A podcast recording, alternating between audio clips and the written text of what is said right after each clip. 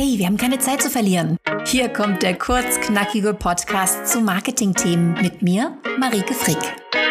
Wenn du wissen willst, wie du Journalisten auf dein Business aufmerksam machst, was eigentlich dieses Storytelling ist und wie du mit deinem Business authentisch rüberkommst, dann bist du hier goldrichtig. Los geht's! Großer Gott, die Presse ansprechen. Was, wenn die das nicht gut finden, was ich denen schicke? Oder umgekehrt, was, wenn die das interessant finden und dann werde ich interviewt und dann sehen das alle? Ja, an die Presse zu gehen, das löst bei vielen Ängste aus. Ich möchte dir heute ein paar dieser Ängste nehmen und dich inspirieren, es trotzdem zu versuchen. Ich habe vor Jahren mal ein Praktikum gemacht in einer PR-Agentur und da musste ich Telefonlisten abarbeiten. Ich musste also reihum Journalisten anrufen und ihnen sagen, Hallo, wir haben Ihnen eine ganz tolle Pressemitteilung zugeschickt. Haben Sie die bekommen? Und natürlich wusste ich genau, damit nerve ich.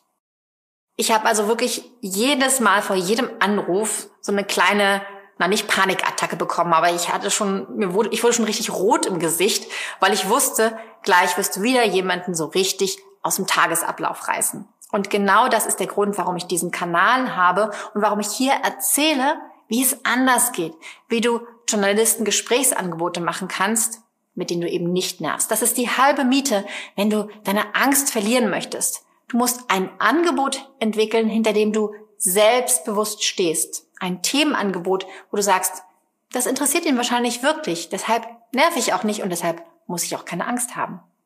Das als erste kleine Inspiration. Und jetzt kommen drei weitere Tipps, wie du deine Ängste besser überwindest.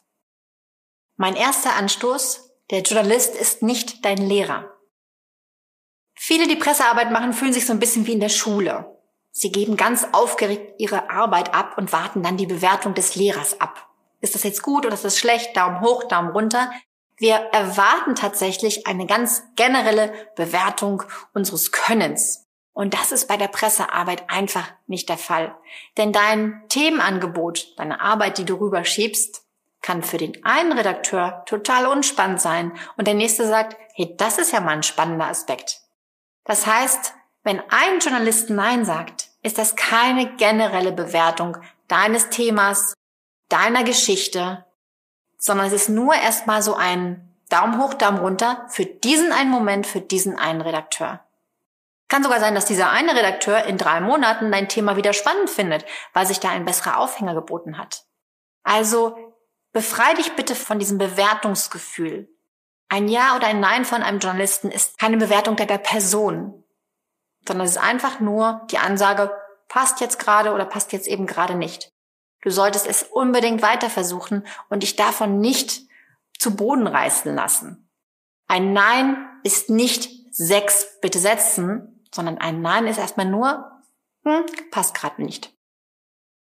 Mein zweiter Anstoß, lass deine Angst nicht Bestimmer sein. Das Beste, was du tun kannst, ist mit deiner Angst zu leben, mit deinen Befürchtungen zu leben. Versuch nicht, sie zu unterdrücken. Sie sind da, sie sind okay, sie wollen quasi auf, auf dich aufpassen.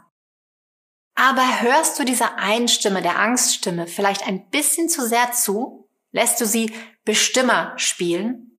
Gibt es da nicht auch viele andere Stimmen, zum Beispiel die Stimme, die anderen Menschen helfen will? Die Stimme, die dein Business voranbringen will. Die Stimme, die in der Welt wirklich einen Unterschied machen will. Und hörst du diesen Stimmen denn schon genug zu?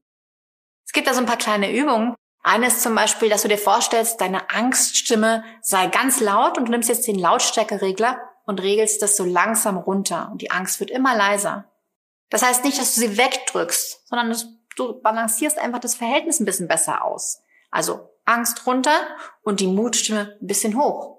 Denn du willst ja bestimmt einen Unterschied machen. Du willst dein Business vorantreiben. Warum also sollte die Angststimme der Bestimmer in deinem Leben sein? Denk da mal drüber nach und vielleicht kommst du dann zu der Erkenntnis, dass du zu deiner Angst sagen kannst, hey, es ist klasse, dass du auf mich aufpassen willst, aber ich schaff das schon. Mein dritter Anstoß, ja, du bist gut genug.